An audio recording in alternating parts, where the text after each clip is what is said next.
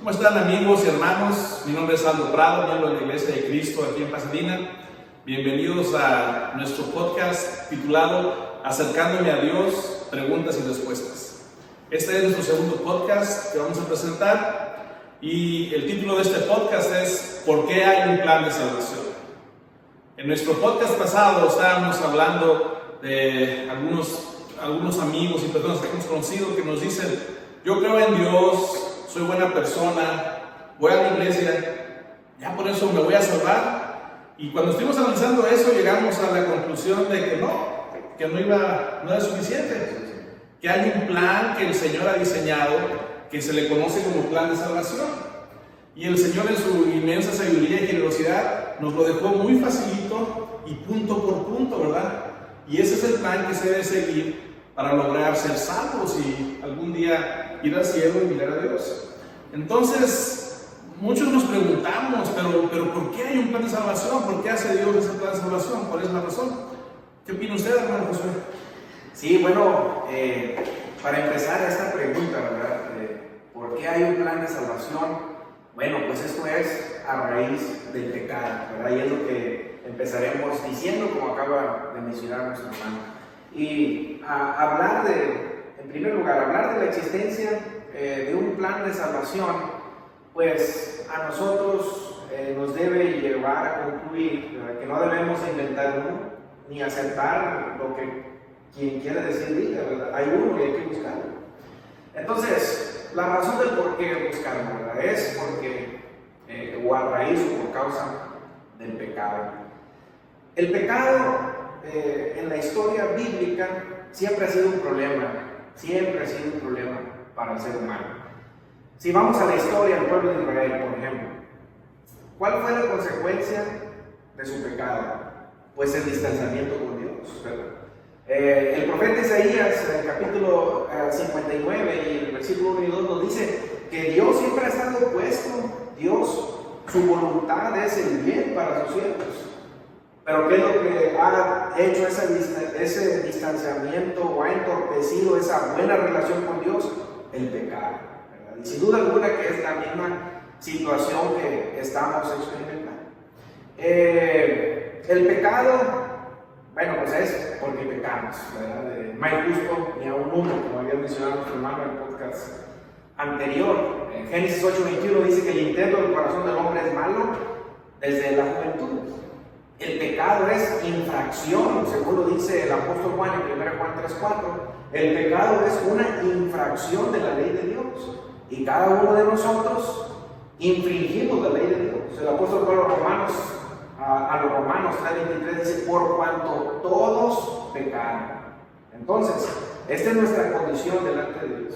Practicamos el pecado, el pecado es una infracción de la ley de Dios, entonces necesitamos algo para ser salvos. Y ese es el plan de salvación.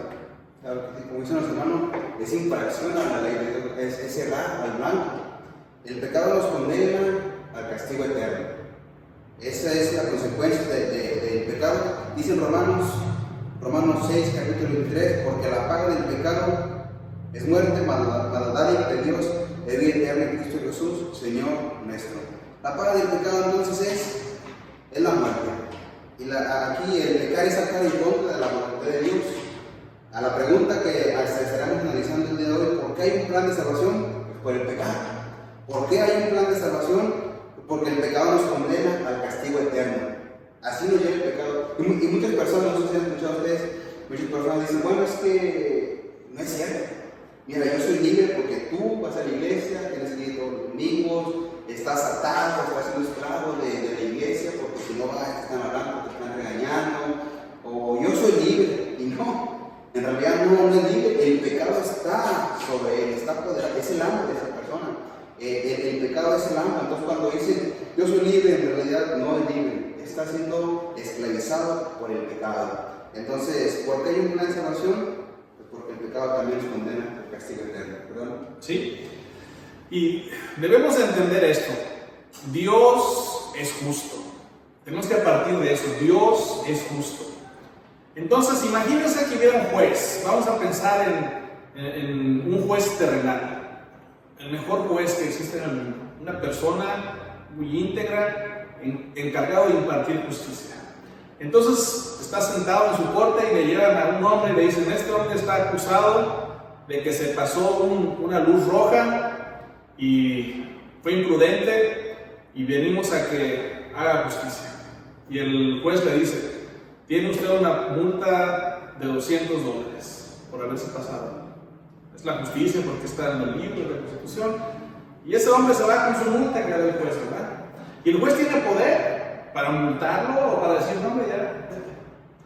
Y luego le presentan otra persona después de ese juez, y es una mujer, una muchacha. Y resulta que es la hija de ese juez. Y le dicen, pues esta muchacha, juez, su hija, tiene, la traemos aquí porque se pasó un semáforo, la luz roja. Y venimos aquí a la justicia. Que el juez podría decir, no, no, no, con mi hija no hay problema que se vaya. ¿Sería eso justo? ¿Usted cree que sería justo? ¿Qué tiene que hacer el juez para ser justo? Impartir justicia, ¿verdad? Entonces, ese juez lo que debe hacer es decirle a la hija, tienes que pagar tus 200 dólares. Pero resulta que la hija no tiene dinero para pagar los 200 dólares. Ese juez se tiene que levantar de su silla, de su estrado, salirse, ir, a agarrar un cheque, en su cartera, darle a su hija los 200 dólares y pagar esa cuenta. Y entonces la hija podrá pagar su multa y se Y esa es la justicia. Más o menos así pasa con nosotros. Porque el Señor Dios no puede decir, no, está bien, pecado, pero ya, listo ya te salvas, porque me caes bien, te vienes al cielo. No sería un Dios justo, ¿verdad? Tiene que ser un plan de salvación en el cual todos, todos tengamos la misma oportunidad de seguirlo. Un plan en el que no haya favoritismos por raza, por condición social, por filosofía. Y ese es el plan de salvación que ha hecho el Señor. ¿Y por qué hace ese plan de salvación?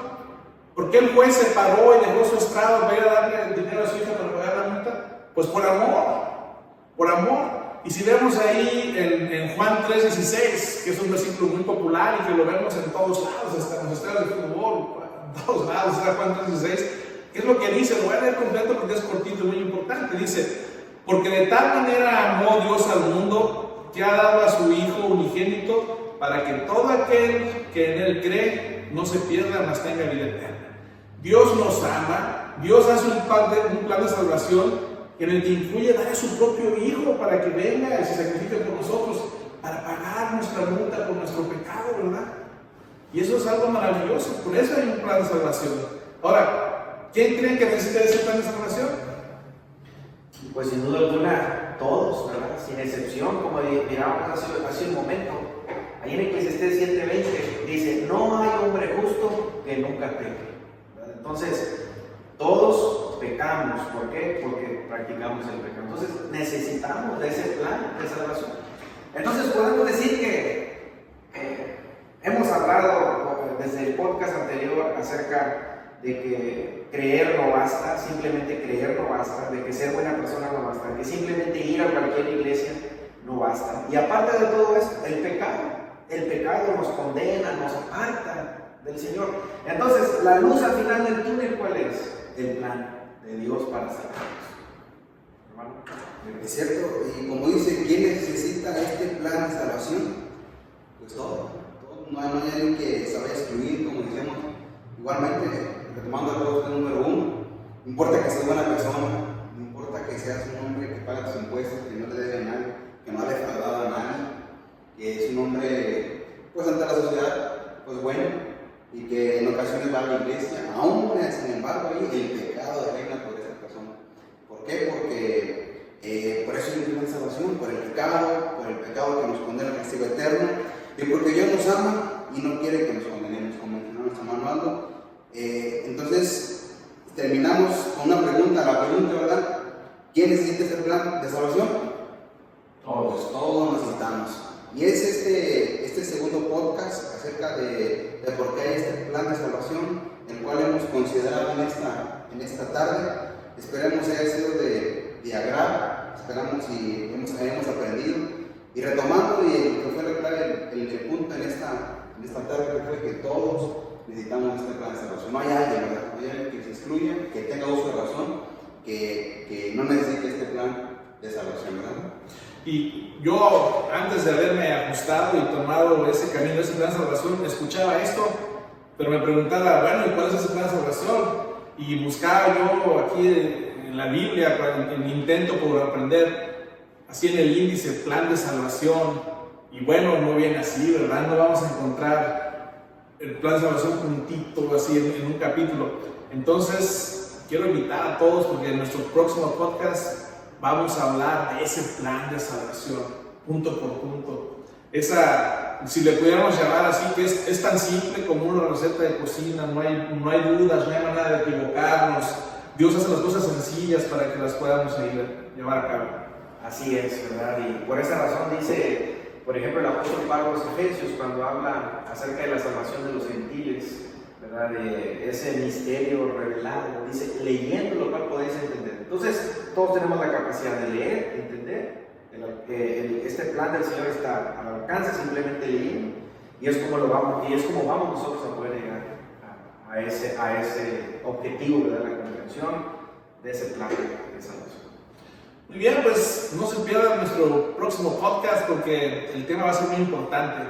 ¿Cuál es el plan de salvación? Estamos haciendo sus podcasts cortitos, en 15 minutos, para que puedan ustedes escuchar, pensar, tener tiempo de abrir su Biblia. No hacemos algo muy largo, pero la información es importante y contundente. Hasta la próxima. Hasta la próxima.